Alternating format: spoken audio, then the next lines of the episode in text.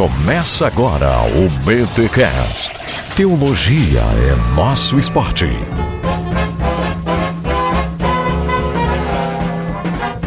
Muito bem, muito bem, muito bem. Começa mais um BTcast, de número 46. Eu sou o Rodrigo Bibo de Aquino e no dia da grande colheita espero não ser queimado. Ah, vai que. Aqui é o... Teológico. Foi, foi. Aqui é o Mac e hoje eu tô mais pra TV a cabo.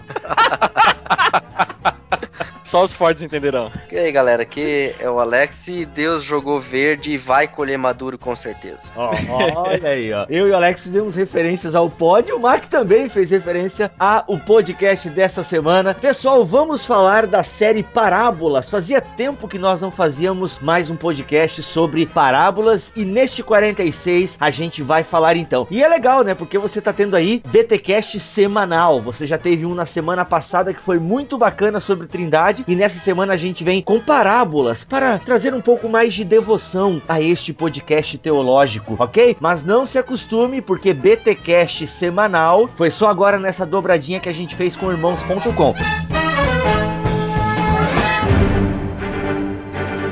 E antes de começarmos esse BTcast, deixa eu dar aquele recado básico. Galera, está chegando o BTcast número 50. Olha aí, 50. A gente acredita, porque ele está chegando aí e espero que Jesus eu ia falar, espero que Jesus não volte para chegar. Que esquece isso, Jesus. Se tu quiser voltar antes, meu, por favor, volte. Enfim, galera, tá chegando aí o BTcast 50 e a gente vai querer fazer um programa bacana revisitando as melhores partes ou sei lá, os melhores momentos, aqueles momentos engraçados, momentos sérios, reflexões. Só que assim, nós queremos a sua ajuda para montar o BTcast 50. Então, revisite alguns episódios, vá lá naquele episódio que lhe marcou, aquele momento que lhe impactou e envie para podcast podcast@bibotalk.com, o número desse BTcast e também o minuto. É, ah, eu gostei ali dos minutos 35 ao 45, dos minutos 5 a 10. Enfim, galera, vai lá, nos ajude a montar o BTcast 50. Já temos recebido aí de uma galera e a gente quer mais pessoas. Ainda tem pouco, né? Acho que foi umas 5 pessoas que enviaram a sua sugestão e algumas estão enviando o mesmo momento. Então a gente tá com essa dificuldade. Nós queremos a sua ajuda para montar o BTcast 50. Então vai lá, revisite os episódios que você mais gostou. Ah, mas eu gostei de todos os episódios. Legal, mas deve ter aquele que se destacou mais. Procure aquele momento e nos envie, ok? Para podcast@bibotalk.com, o número do BTcast e aquele minuto especial. E vem aí o efeito BTcast.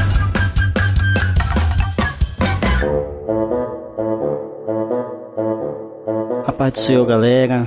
Aqui quem fala é Jean Patrick. Eu quero aqui elogiar vocês pelo trabalho que vem fazendo, né? E enfatizar esse último agora, esse último podcast, filosofando com Eclesiastes, onde vocês fizeram em parceria com irmãos.com. Ficou muito bom, cara. Assim que vocês falaram ali, serviu pra minha vida, me ajudou a ver algumas coisas, né, de outra maneira, com outra perspectiva. E eu espero que vocês continuem dessa maneira, cara. Vocês aí estão fazendo um ótimo trabalho. Que Deus abençoe mesmo de montão toda a equipe aí, o Bibo Talk, né, o, irmãos.com e essa galera aí cristã que tem feito um trabalho edificante, né, na obra do Senhor. E é isso aí, galera. Que, que Deus abençoe vocês, a sua família, a família de vocês e que vocês continuem aí perseverando e fazendo a obra do Senhor, porque grande é o galardão para esses né, que fazem a obra de Deus. Então é isso aí, fique com Deus. Tchau, tchau.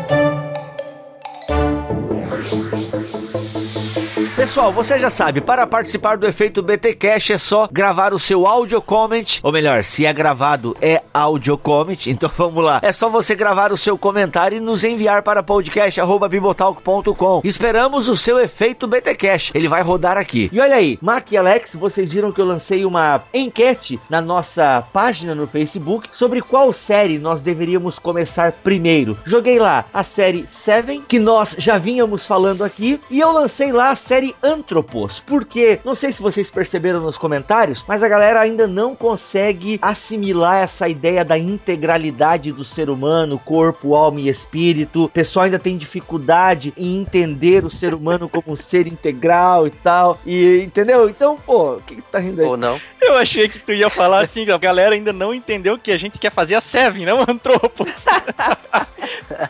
Não, a gente quer fazer muito a Seven porque a gente já vem falando dela direto, né? Mas eu eu senti a necessidade de fazer a série Antropos, porque eu tenho visto aí a galera, né? A gente fez já dois BTcasts que, onde abordamos a questão do corpo, mas eu vejo que a gente precisa explorar mais cada termo de maneira separada, soma, sarx, pneuma, bazar, fazer um pouco antropologia no AT, antropologia no NT. A antropologia bíblica é muito rica. E olha só, Maurício Machado, hum. Alexander Steinheffer. Olha só, a gente termina a série Antropos, ou durante a série Antropos, a gente consegue fazer o link direto com a série Seven. Por quê? Ao falar de antropologia bíblica, a gente fala de pecado. Então, um episódio da série Antropos já serve como introdução para a série Seven. Olha aí, que coisa linda. Eu, eu amo a teologia. Eu prefiro a série Seven.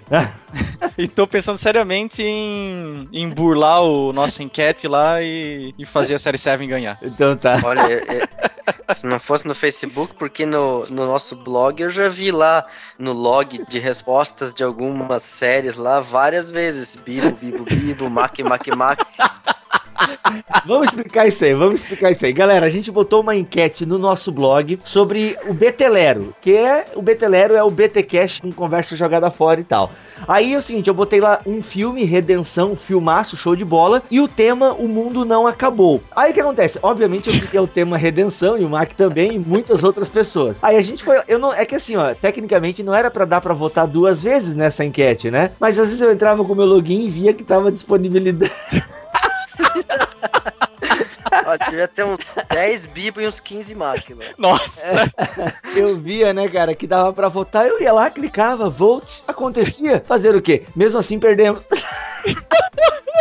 Cara, tu precisa ver lá na minha, no setor do trabalho tem uns seis computadores. Eu tentei votar em cada um, cara. É, mas é mesmo, cara. Lá tem um laboratório no Sedu que eu votei em quase todas as máquinas. Mas eu acho que é um IP só pra todas as máquinas, nem sei. É, não deu, é verdade. Mas, é, enfim, pessoal. E esse cara votam logado ainda, deixa tudo rastro lá pro outro ver. Pois é. Aí o que acontece, pessoal? A gente não. É, o Betelero ficou meio que em esquecimento, porque, pô, falar de fim do mundo e o mundo não acabou já tá meio fora. Sem contar que o Massacrente fez um podcast sobre isso, o Achando Graça fez um podcast sobre isso, o Irmãos.com, de alguma forma, naquele sobre o final de ano, a gente tocou no assunto. Então, o tema acabou caducando. Então, assim, a gente quer pedir desculpa pela enquete que a gente botou lá e a gente acabou que não vai fazer. A gente já tem até um outro Betelero engatilhado, mas tá difícil de gravar BTcast, imagina Betelero. Mas a enquete que a gente fez no Facebook e que não dá para burlar, a gente vai levar para frente. E ó, e se bobear, a gente começa em breve aí a série Antropos, beleza? E Mac, a gente junta com a série 7 e vai dar legal. Ei, hum. mas a gente tem os logins dos faces das nossas esposas, né? É dois votinhos já. Olha aí.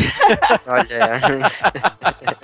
Gedo, o pessoal não vai mais levar a sério nenhuma votação que a gente faz aqui agora no BTCast. Ficou feio pro nosso lado. É, brincadeira aí, pessoal. E quero dizer também que tá rolando a promoção Essência. Fechamos agora de última hora essa parceria com a editora Mundo Cristão e vamos estar sorteando o livro Talmidim, o passo a passo de Jesus, do pastor Ed Renekiewicz. Fala sério, talvez você não tenha visto todos os vídeos da série Talmidim, mas com certeza foi abençoado pelo menos por um ou dois, três, quatro, cinco vídeos dessa série Talmidim que o Ed Renekiewicz fez então em 2011, vídeos que nos abençoaram e traziam a essência do Evangelho de Jesus. Agora isso foi materializado num livro, lançamento aí da editora Mundo Cristão, Talmidim, o passo a passo de Jesus, do pastor Ed Renekiewicz. Se você quiser então concorrer a este livro, participe da promoção Essência. E como é que você participa? Basta seguir a Mundo Cristão em Bibotalk ou no Facebook ou no Twitter. Ou seja, se você tem Facebook, curta as nossas fanpages da Mundo Cristão e do Bibotalk. Se você não tem Facebook, mas tem Twitter, basta seguir a gente então por lá. Ah, não tenho Facebook, não tenho Twitter. Você não existe então.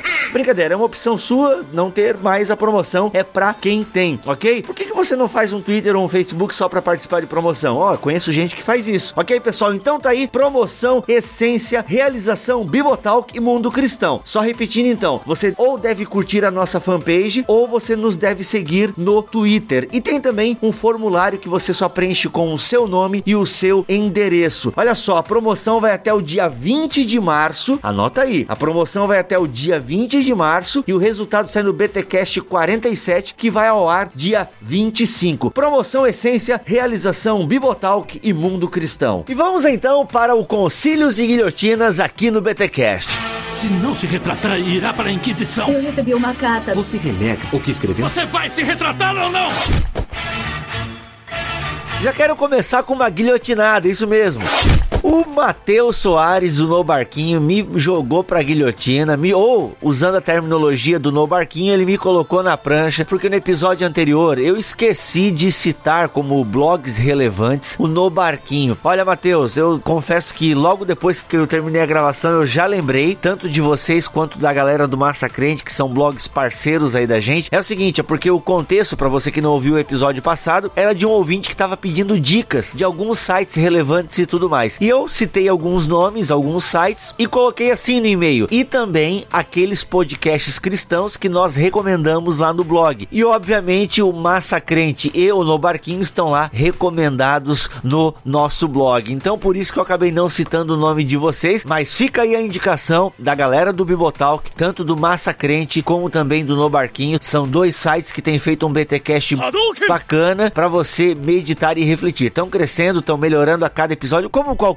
podcast, né? Graças a Deus eles vêm numa crescente aí e a gente louva a Deus por isso. E quero fazer menção aqui também do Graça Cast, que a galera tem comentado aí no Twitter que tem melhorado, tem crescido. E um abraço então para o Abner Melanias e para toda a galera do Graça Cast, ok? Pessoal, fica então a dica, não mande a gente para a guilhotina, a gente lembrou, ok? A gente esqueceu, mas lembrou, entendeu? Então olha só, quero começar aqui com o e-mail do Eduardo. Olha só, meu nome é Eduardo, tenho 21 anos, moro em Recife, Pernambuco e faço parte da Igreja Evangélica Luterana do Brasil. Fala galera, mais um BTcast sensacional. Completei um ano como ouvinte mês passado e tive que fazer um plano de saúde por causa de tantas hemorragias. Conheci o Bibotalk pelos crentaços e os dois blogs me influenciaram para uma busca mais profunda pelo conhecimento. Aprendi bastante e estou aprendendo. Que o Senhor possa abençoar vocês sempre. Valeu, Eduardo, e parabéns para você aí nessa data querida. Muitas felicidades, muitos anos de vida.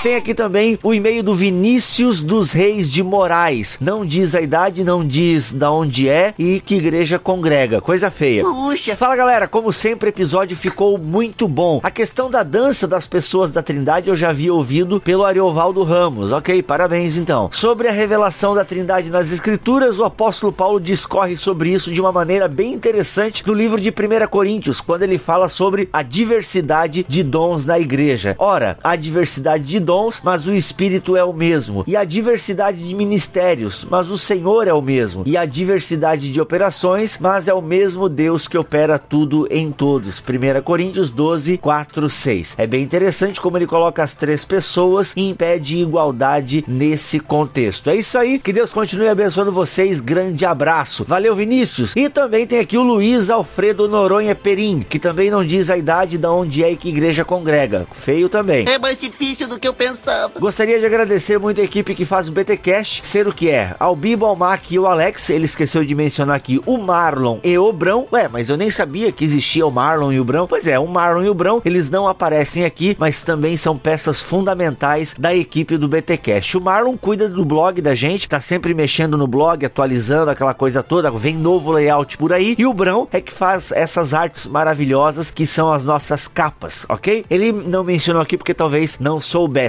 ok? Mas fica aí, pessoal. A equipe do BTcast é Bibo, Mac e Alex, a galera que aparece, e nos bastidores estão Marlon e Brão. Se bem que o Brão aparece, ok? Não ele, mas a sua arte. Olha só, ele quer nos agradecer por todo o esforço e empenho em ler, estudar e apresentar este programa de tamanha qualidade. Coisa assim é rara. Aí ele dá um pouco aqui do testemunho dele, tal, tal, tal, papapá. Fala que não tem dinheiro para estudar teologia de maneira formal e ele disse que o BTcast é o alimento teológico dele, ou seja, nessa busca, né, por uma, um conteúdo teológico na internet, ele acabou encontrando o BTcast. A equipe faz esse trabalho com tamanha qualidade que se pode entender, né, para de pororó. E piriri e pararó. Não sei como agradecer a vocês pelo programa que eu acompanho já faz um ano. Olha, ó, também tá fazendo aniversário. Meio que por acidente, quando buscava conteúdo gospel no iTunes. Mas tenho certeza de uma coisa, por culpa de vocês, minha filha, Dália, que pretende nascer a qualquer dia esta semana, semana. Olha aí, rapaz, a Dália tá chegando. Terá mais um impulso para ser uma grande praticante de teologia. Este esporte tão fascinante que nos rodeia na vida cristã. Qualquer um pode ter hemorragia nasal, mas nem todos terão. Pois é, então que você espalhe, né, para que mais pessoas tenham. Não sou sedentário, pratico teologia, que é o meu esporte. Valeu então, Luiz. Um abraço e parabéns pela sua filha Dália. E para encerrar aqui o André Gomes, que não diz a idade de onde é que igreja congrega, mas ele fala o seguinte, ele fala muito do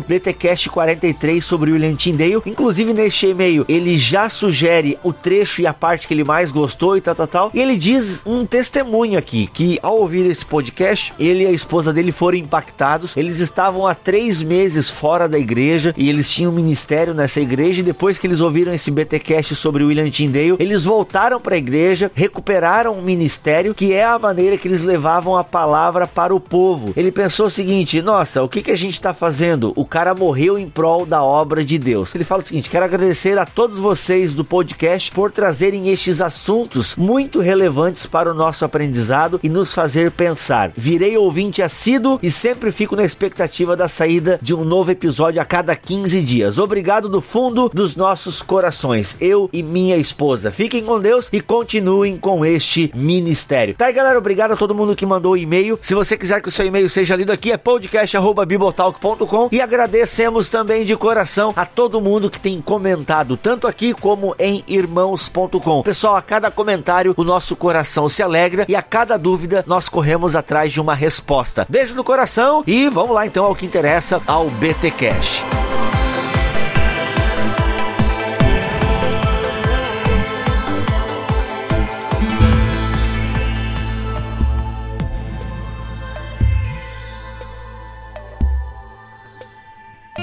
No último episódio da série Parábolas, a gente trouxe aqui uma explicação da parábola do semeador, que está lá em Marcos capítulo 4, e hoje a gente vai falar de outras parábolas de Marcos capítulo 4 e vamos juntar também com Mateus capítulo 13, que diga-se de passagem, é também em Mateus capítulo 13 que está a parábola do semeador. Então, a gente vai perceber que essas parábolas que nós vamos abordar hoje aqui, elas estão muito ligadas à parábola do semeador, porque a ideia da semente e do reino de Deus também estão ligadas nessas parábolas que a gente vai estar abordando hoje aqui. E já de começo, eu quero pedir para você, querido ouvinte, nos ajudar na interpretação dessas parábolas, porque a gente vai estar dando um panorama aqui e, obviamente, algumas coisas ficarão para trás e a gente quer então pedir a sua ajuda para nos comentários ampliar o comentário acerca desta parábola, beleza? Mark, leia para nós então Marcos capítulo 4, versículos 26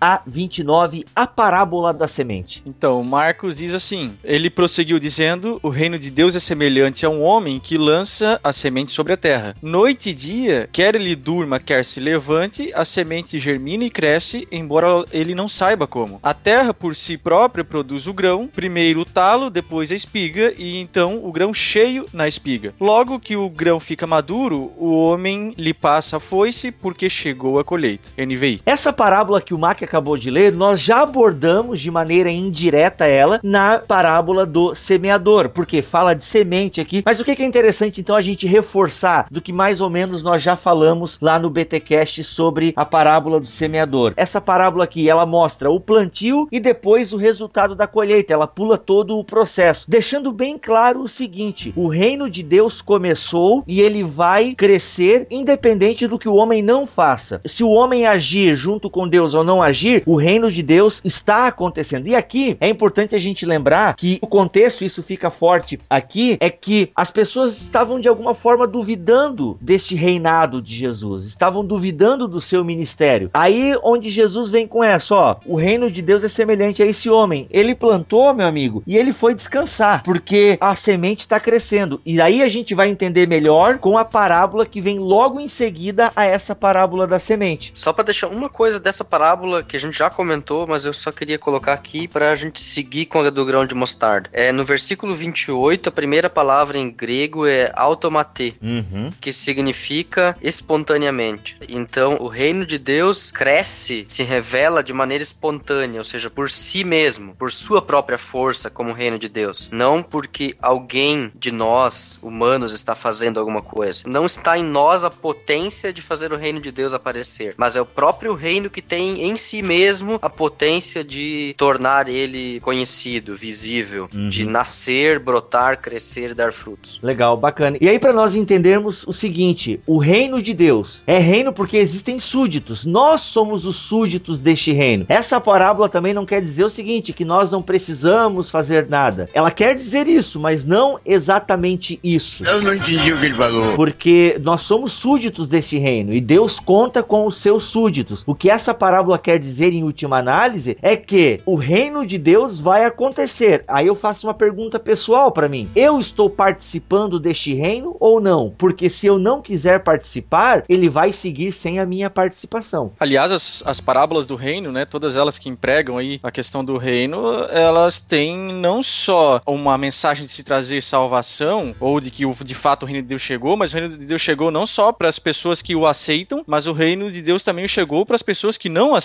Uhum, ju- é questão Ela- do juízo. Questão Uhum. de juízo, ela tem, ela tem um caráter condenatório também. Aí é aquela pergunta, o reino de Deus está acontecendo. E assim, pessoal, o reino de Deus, ele começou de maneira insignificante, como uma semente. Eu acho legal que o Jeremias destaca essa questão, né? Um começo insignificante, mas sempre um fim vigoroso. Então ele chama até de parábolas de contraste, porque começa com uma semente e depois tem um final vigoroso, isso vai ficar muito evidente na próxima parábola. Mas a confiança que nós temos, ela deve ser inabalável. É isso que essas parábolas querem nos dizer, elas querem fortalecer a nossa confiança. A hora de Deus vem. Aí tem uma frase aqui do Jeremias que eu acho muito bacana. No começo de Deus já está incluído o fim. Uhum. É, é legal que todas essas parábolas, umas mais talvez e outras menos, mas elas denotam um caráter escatológico, né? Sim. Porque como Todas. É, todas, né, elas. praticamente, porque é a questão do agora, mas do ainda não, né? Então, Exato. é, Jesus fala isso que é chegado o reino, quando no começo do seu ministério, mas tem algumas coisas que se idealiza no reino, mas que ainda não são possíveis aqui. Exatamente, Marco. Essa é a grande questão escatológica das parábolas do reino, essa tensão entre zelotes, por um lado, talvez alguns incrédulos do outro lado, Jesus dizendo, o reino chegou, os zelotes ouvindo isso falando, oba, é agora, vamos pegar nossa faca e vamos sair Uhum. apunhalando todo mundo, né? Até os sicários, né, que carregavam a faquinha na cinta. E por outro lado, aqueles que vão dizer, ah, o reino de Deus chegou, e beleza, agora vamos deitar na rede e descansar que não tem mais nada pra fazer. Essa tensão que existe também dentro das linhas escatológicas, por exemplo, pós-milenistas que vão ouvir, o reino chegou, então beleza, agora vamos tocar-lhe pau porque se chegou, então eu preciso fazer chegar de verdade, né? Sim. Pra mostrar pra todo mundo, né? E talvez assim, possa estar sendo até injusto, mas alguns pré-milenaristas com interpretações mais quietistas, né? Vão dizer, ah, o reino de Deus chegou, beleza, então agora é só deitar na rede. Que pode entrar nessa discussão aqui também. Os pré-milenistas então vão fazer aquela distinção entre reino de Deus e reino dos céus, né? Hum, daí que, complica mais, que, né? que são expressões que nós encontramos nas parábolas, só que reino dos céus só se encontra em Mateus, cerca de 32 vezes aproximadamente, e a explicação para isso não é que são dois tipos de reinos diferentes, mas justamente porque o público de Mateus, né, por ser judeus, Mateus procura poupar o uso da palavra Deus, que era tão preciosa para eles, e coloca um eufemismo, né, usa a palavra céu aí, que é um termo intercambiável, que também remete à pessoa de Deus. É, reino dos céus, reino de Deus, reino de Cristo, que Paulo vai utilizar, remetem para o mesmo reino, né? Não fazem distinção. Mas bem-aventurados são os seus olhos e ouvidos,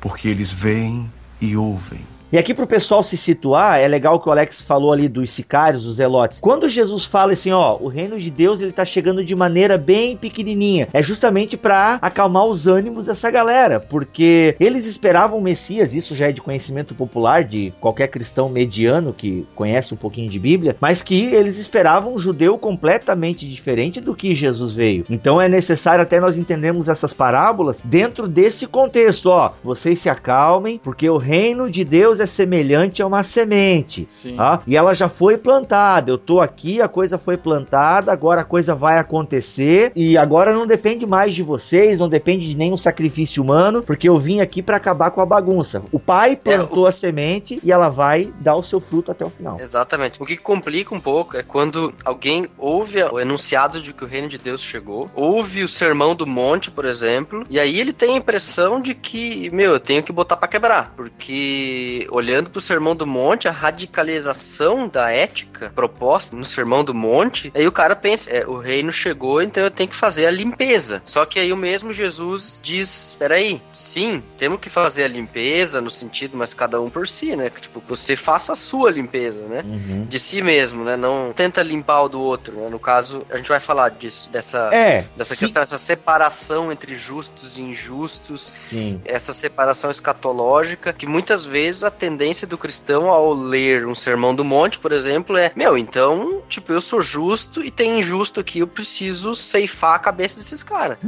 Deus me livre. Vi de Pedro e a orelha de Malcolm. É. Então, pra gente não se atropelar aqui, vamos já pra parábola do grão de mostarda e depois a gente vai lá pra Mateus 13, que é a parábola do joio e do trigo. Aí vai ficar um pouco mais claro tudo isso que a gente tá falando aqui. Alex, a parábola do grão de mostarda. Não em alemão, em português. Ah, pô, eu tinha pego aqui. Brincadeira. Nova versão internacional. Novamente ele disse: Com que compararemos o reino de Deus? Que parábola usaremos para descrevê-lo? É como um grão de mostarda que é a menor semente que se planta na terra. No entanto, uma vez plantado, cresce e se torna a maior de todas as hortaliças, com ramos tão grandes que as aves do céu podem abrigar-se à sua sombra. O que é interessante dessa parábola é que ela começa com um dativo. O dativo, bom, ele existe na língua portuguesa, a gente às vezes não estuda ele dessa maneira, é o objeto indireto. Nossa. Então, para quem lembra da gramática da língua portuguesa, é o objeto indireto. É quando eu preciso utilizar uma outra partícula, uma preposição, uma outra coisa aí. A gramática do português agora já me, tá me fugindo um pouquinho, para que eu possa me referir a esse objeto ao que eu quero falar. Então, eu uso o dativo na língua grega, por exemplo, e aqui, novamente, ele disse com que compararemos. Esse com que é um dativo. Então, o Jeremias, por exemplo, é da opinião de que se deveria traduzir esse com que compararemos, Uhum. utilizando a expressão é como se fosse, não é simplesmente, porque algumas bíblias vão traduzir como, no caso NVI diz é como um grão de mostarda, e o Jeremias é da opinião que então esse dativo nos faz É traduzir- semelhante, seria é então. semelhante, Uhum, é como se fosse. uhum. É, e não é como. Então ele faz essa observação porque é uma comparação, porque o é implica como se fosse uma metáfora. E segundo Jeremias, o dativo nos tira essa ideia de metáfora e nos leva a uma ideia de comparação, porque ele está Uhum. comparando dois processos. Isso. Que é o processo do grão de mostarda se tornando uma grande árvore. Como o Bíblia já comentou, para eles não era tão interessante o crescimento da árvore, mas sim o de que um nada, uma pequena semente insignificante, menor que a cabeça de um alfinete, se tornava uma árvore de 2,5 metros e meio, 3 metros de altura, que era o comum de uma mostarda na beira do lago de Genezaré, conforme o Jeremias descreve. Ele até sugere assim, né? Passa-se com o reino de Deus assim como um grão de mostarda. Exatamente, dando essa ideia do processo, do que acontece, né? Uhum. Então o que acontece é que o reino de Deus vem a nós de uma forma abscôndida, às vezes imperceptível. Uhum. Se a gente pensar no ministério de Jesus, o que, que foi o ministério de Jesus? Um galileu com 12 caras desconhecidos que fizeram coisas assim que às vezes chamou atenção, quando a gente pensar em grandes milagres ou grandes concentrações, mas na grande maioria do tempo não. Uhum. Eram coisas pequenas. E mestres com seus seguidores havia aos montes na Palestina. O time de Jesus era um bando de fracassados, em última análise. Ele vai na região da Galileia procurar gente que era desprezada culturalmente e tal. Então a maioria dos discípulos de Jesus eram até pessoas que viviam já à margem da sociedade, da elite e tal. E- Exatamente.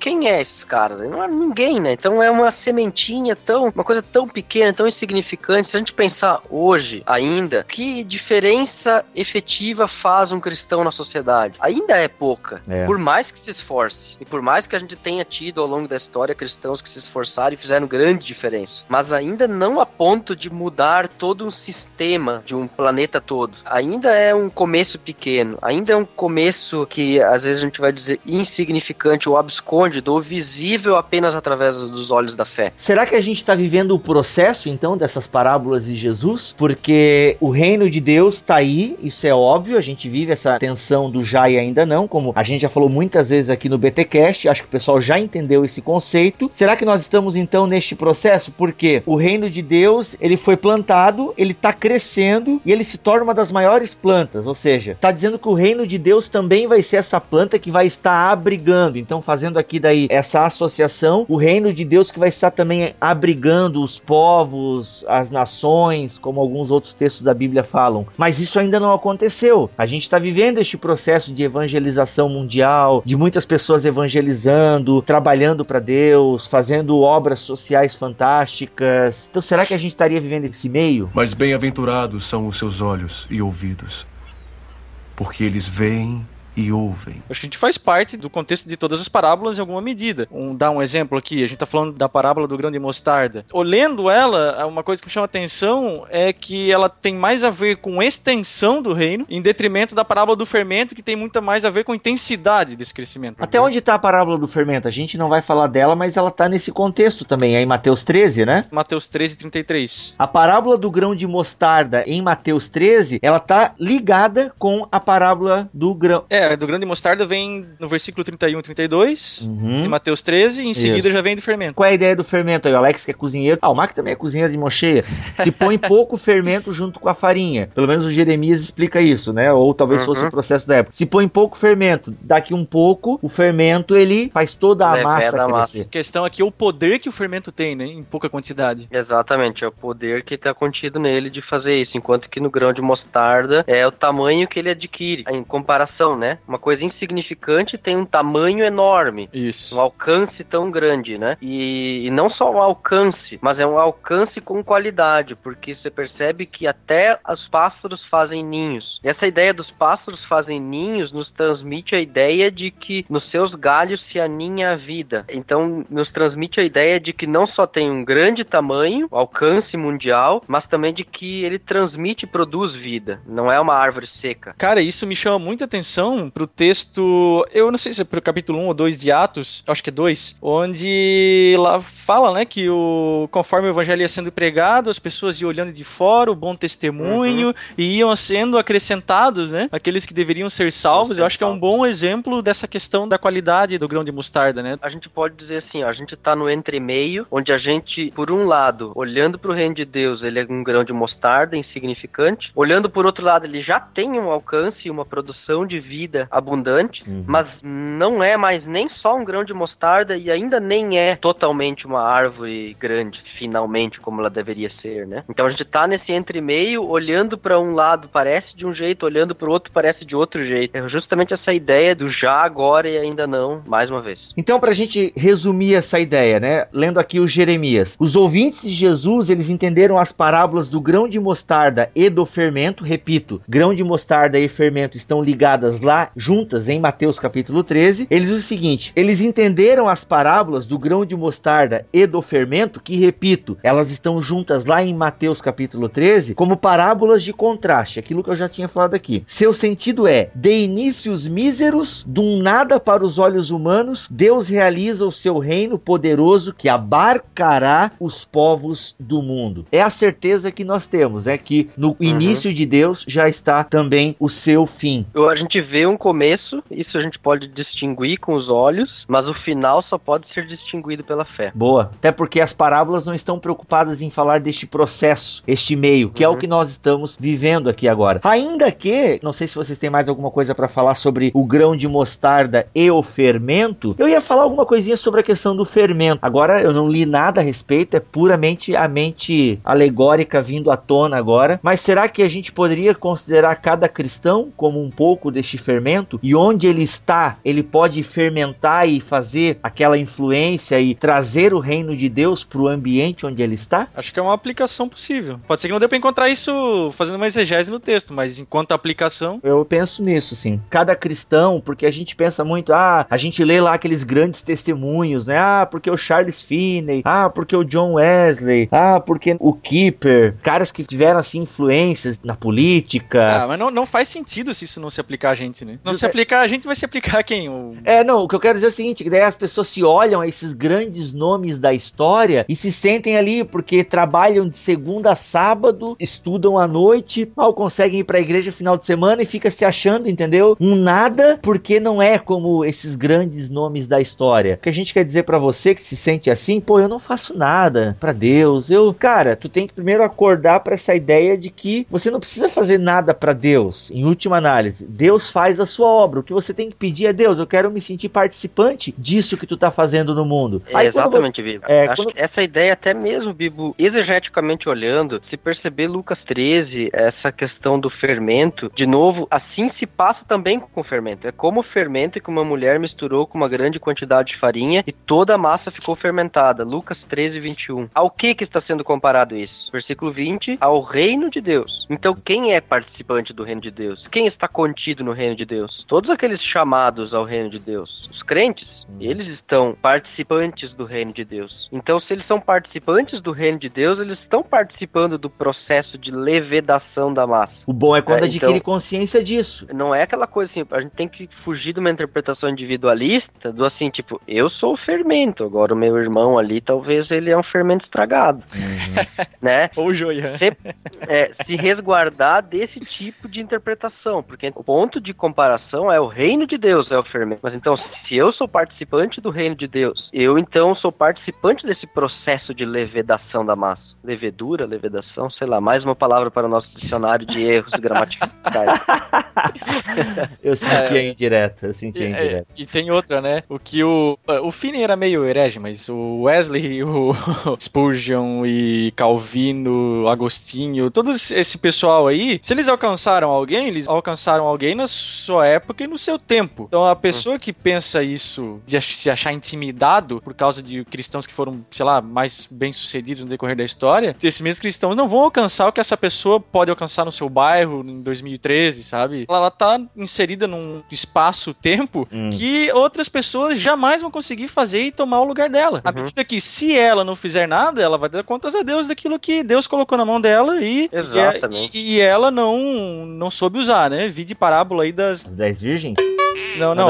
Dos talentos lá, né? Dos talentos. Vamos chegar nela. Mas não deveria ser um fator limitador esse ponto aí. Mas bem-aventurados são os seus olhos e ouvidos, porque eles veem e ouvem. E aí é o seguinte, beleza, parece-me que o reino de Deus está aí, então ele está acontecendo e a gente deve ser como esse homem que deita e dorme, não, não exatamente assim, mas o reino de Deus está acontecendo, vai acontecer, ele vai ter o fim. Aí vem aquela ideia, nesse fim Deus fará a colheita, que é um termo, a gente pode usar como termo escatológico, a colheita, né, o fim dos tempos, o julgamento. E nós vamos lá então para Mateus capítulo 13, que nós temos a parábola parábola do joio, ou a parábola do joio e do trigo, que é uma das parábolas que Jesus faz questão de explicar aos seus discípulos. Se não me engano, são três parábolas que Jesus explica para os discípulos: é a do semeador, é a do joio e do trigo, e a outra eu não lembro. Não sei se é das redes. Agora eu não lembro qual é a outra parábola que Jesus faz questão de explicar para os seus discípulos. Mas o fato é que a parábola do joio e do trigo, ela está ali. E ela diz o seguinte: Jesus lhe contou outra parábola. O reino dos céus é como um homem, ou é semelhante a um homem que semeou boa semente em seu campo. Mas enquanto todos dormiam, veio seu inimigo e semeou o joio no meio do trigo e se foi. Quando o trigo brotou e formou espigas, o joio também apareceu. Os servos do dono do campo dirigiram-se a ele e disseram: O senhor não semeou boa semente em seu campo? Então, de onde veio o joio? Um inimigo fez isso, respondeu ele. Os servos lhe perguntaram perguntaram: O senhor quer que o tiremos? Ele respondeu: Não, porque ao tirar o joio, vocês poderiam arrancar com ele o trigo. Deixem que cresçam juntos até a colheita. Então direi aos encarregados da colheita: Juntem primeiro o joio e amarrem-no em feixes para ser queimado. Depois juntem o trigo e guardem-no no meu celeiro. Tá aí a ideia. A ideia é o seguinte: alguns ao longo da história tentaram interpretar essa parábola como se referindo à igreja, ou seja, assim como Mateus estava se dirigindo à comunidade dele, assim nós devemos entender que é na igreja que tem o joio e o trigo. Obviamente que na igreja tem o joio e o trigo, mas nessa parábola tá muito claro que o campo é o mundo, tá lá no versículo 38, quando Jesus vai explicar essa parábola. A explicação da parábola está em Mateus 13, do 36 até o 43. E aí, o que, que a gente pode entender dessa parábola? Que no meio do mundo, na boa criação de Deus, existe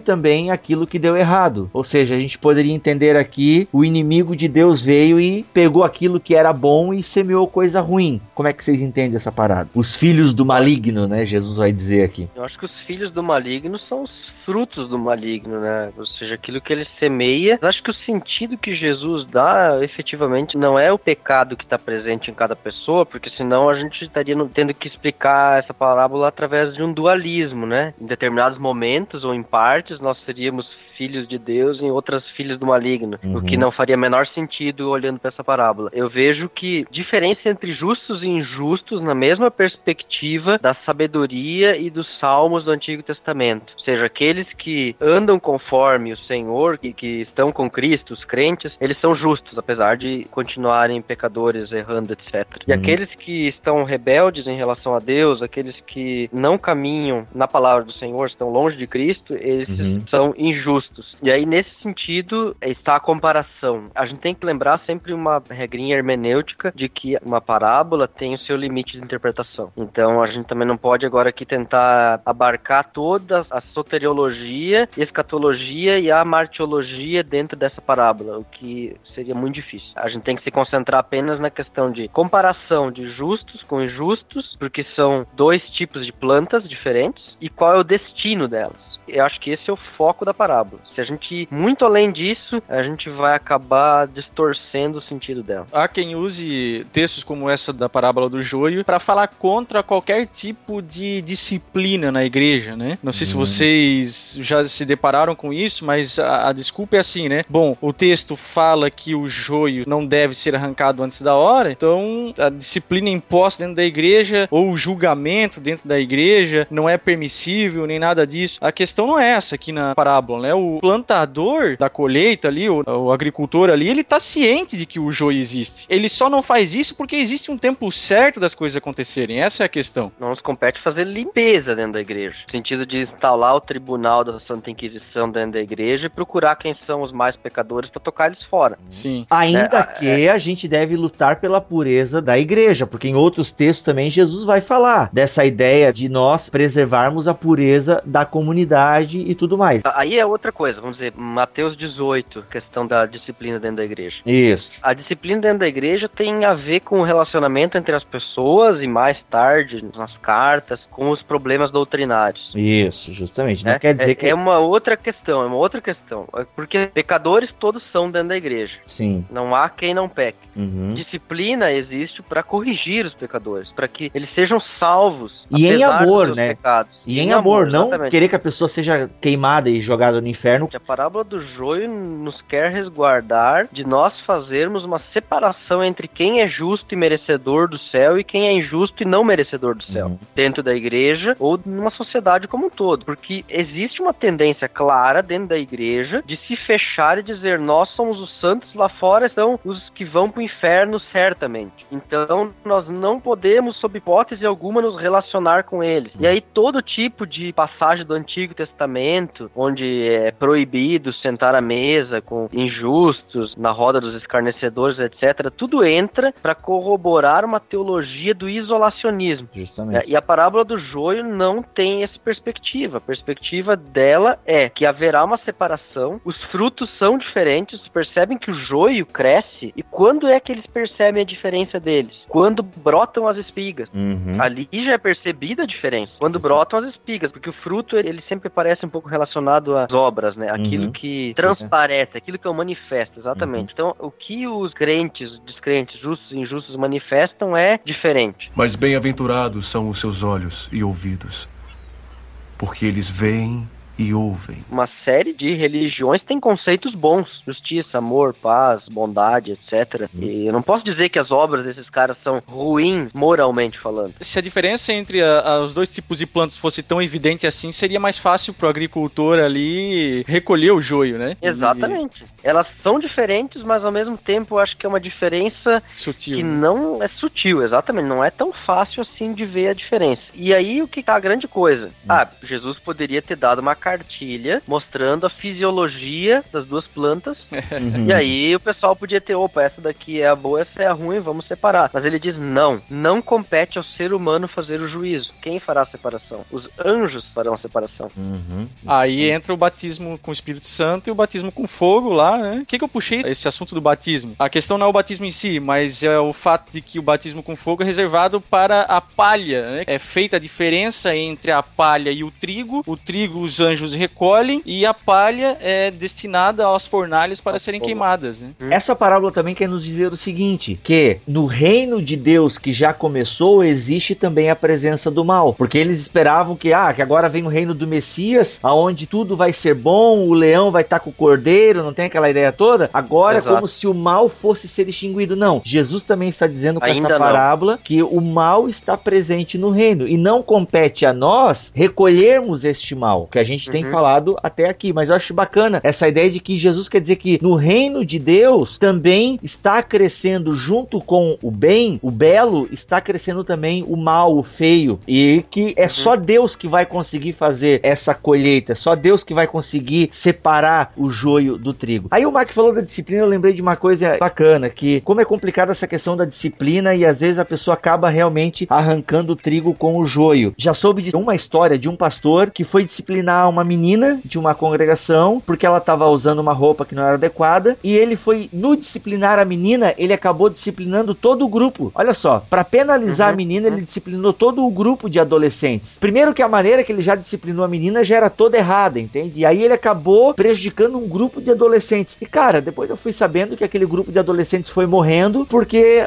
esse pastor não soube como aplicar a disciplina, entende? Ou seja, é uma coisa tão delicada essa questão da disciplina. Meu, enfim, isso daria até um BTcast sobre disciplina na igreja, né? Mas não compete nós fazermos disciplina na igreja utilizando esse texto, porque aqui a questão é escatológica, não é esse texto que a gente vai utilizar para dizer, é, tu é o joio aqui da minha congregação, eu vou tirar. Quem é tu para tirar o joio da congregação? Mesmo fazendo uma exegese errada, nem dá respaldo para isso. Não, a gente não tem moral para dizer quem é o joio, quem é o trigo. Tudo bem, eu sei que algumas igrejas tem aquele cara que é a treva né, que a gente sabe que só incomoda, só apronta. A função do pastor é ir disciplinar em amor, chamar para conversa, é, chamar testemunhas e tal. Mas o julgamento final, meu amigo, é Deus quem vai fazer. Mas é uma distinção tão simples de fazer dessa parábola do joio e do trigo, porque ali nós encontramos um contexto amplo de reino, uhum. né, que não compete a fazer julgamento antes da hora, que essa hora destinada pelo próprio Senhor. Diferente de igreja local. Boa, boa. Né, onde você tem um grupo de irmãos convivendo dia a dia e onde tem a liderança daquela igreja que pastoreia aquela igreja e que zela pela pureza daquela uhum. congregação, né? Aí sim, sabiamente se deve exercer a disciplina, né? E, eventualmente, num caso como esse, até daria para se dizer assim, ah, uma planta de joio é possível ser cortada, uhum. mas não no contexto amplo que é o que o, a parábola está se referindo. E aí até o Jeremias ou Snodgrass, agora não sei, eles falam que essa parábola é um pouco difícil mesmo de interpretação, né? Por isso a gente está aqui também especulando e trazendo algumas questões.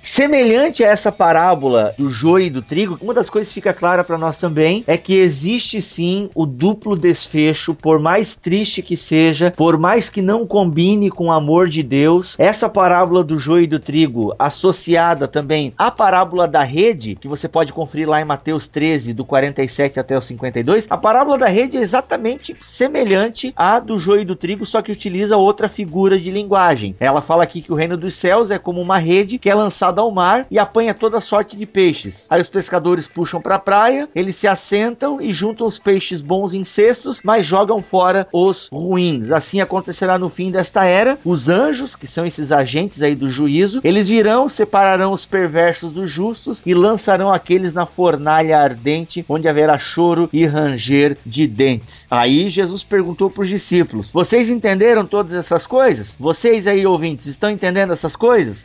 Espero que a gente responda assim? Responderam eles. Por isso todo mestre da lei para ali pororó e assim vai. Gente, o fato é que existe esse duplo desfecho. Infelizmente, o inferno vai ser habitado por seres humanos, por mais triste que isso seja, e por mais que doa no coração falar isso, porque a gente gosta de ressaltar o amor de Deus, mas a Bíblia está cheia de passagens que falam desse duplo desfecho, por mais triste que ele seja. E tá aí, essas parábolas que a gente mostrou, ela tá dizendo exatamente isso. E principalmente, né, dentro das parábolas que nós falamos, a parábola do joio de trigo e das redes, elas falam isso, que vai haver uma separação entre os filhos de Deus e os filhos do maligno. É triste, mas é fato. O que mais que a gente tem aqui nesse capítulo 13 para a gente encerrar essas parábolas do reino? Ainda que existam outras parábolas que também são consideradas parábolas do reino e nós vamos estar abordando, mas essas parábolas que nós falamos falam de crescimento e cumprimento, de crescimento e colheita. E tem lá em Mateus 13, 44, as parábolas do tesouro escondido e da pérola de grande valor. O reino dos céus é como um tesouro escondido num campo. Certo homem, tendo encontrado, escondeu de novo e então, cheio de alegria, foi, vendeu tudo que tinha e comprou aquele campo. O reino dos céus também é como um negociante que procurava pérolas preciosas. Encontrando uma pérola de grande valor, foi, vendeu tudo que tinha e a comprou. A lógica até parece meio ridícula, né? Hum. Você encontrar uma coisa de valor, é você esconder ela naquele terreno e daí ir lá e comprar aquele terreno para ter acesso àquele bem, né? A lógica nossa era assim: puxa, encontrei um negócio de grande valor, vou enfiar no bolso e sair correndo. Mas não, Jesus é bem ético aqui, ele é bem correto, ele não pecou nem na parábola. E o que é interessante na parábola é essa ideia de que parece ilógico, mas não é. Você encontra um tesouro, um poço de petróleo, você encontra uma mina de ouro, você não conta para ninguém, você vai lá correndo, compra aquele terreno a custo que tiver, paga o preço que precisar pagar para ter ele, para ter acesso a esse algo de grande valor. Eu comparo assim, o que eu tô vendendo, né? Eu tenho que deixar de lado as minhas coisas, os meus desejos, as minhas vontades, os meus anseios e metas pessoais para poder adquirir o valor que tem o reino de Deus. Eu acho que o reino de Deus tem um valor enorme, porque o reino de Deus vem a nós através da morte de Cristo.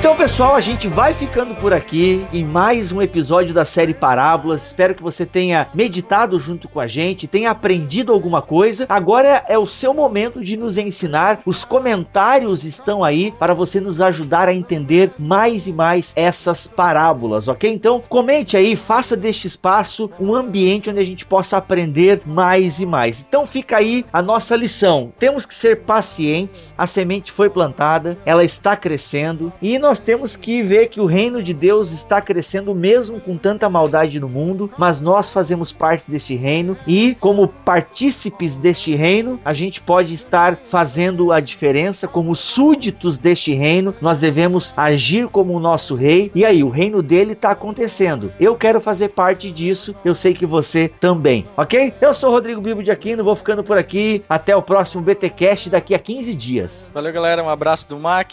Teologia é o nosso esporte. Valeu, galera. Aqui é o Alex. E viva alegre e contente como o cara que achou essa pérola no campo. Olha aí. E corre. corre. Corre. Sun goes out, you be standing, you be standing all alone. Sun goes out,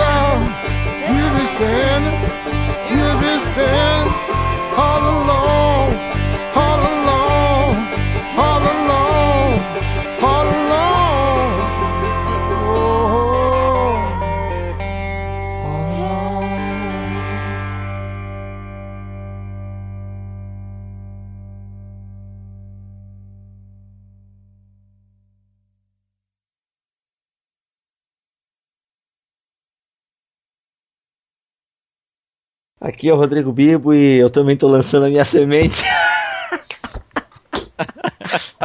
O Bibo tá jogando verde pra colher maduro no podcast. Ai, meu Deus, não pode. Aí, tá aí minha entrada, tá aí minha entrada. Ah, tá, não faz isso não. Aqui é o Rodrigo Bibo. ah, eu tô com espírito de chocarrice agora. tô rindo é, retardadamente, retardadamente. Vamos lá. Ei, deixa eu contar um segredo pra vocês. Toda vez que eu gravo irmãos.com ou no barquinho, mas geralmente mais irmãos.com, eu racho o bico com o Olá Pessoas e o Fala discípulo, eu tenho que botar no que eu, eu dou gargalhada até cair no chão, cara. Eu não sei porque, eu acho muito engraçado. Igual o meu muito bem, muito bem, ele fica muito fora, assim, no seco, né, cara? É muito ridículo. Vamos lá, vamos lá. Ei, Deus! Não vai prestar isso hoje. Não, o Bibo tá fora Quer, hoje. Querem marcar pra sábado que vem? Não, beleza, vamos lá. Não, vai, vai, vai. Agora Ah. tô aqui já.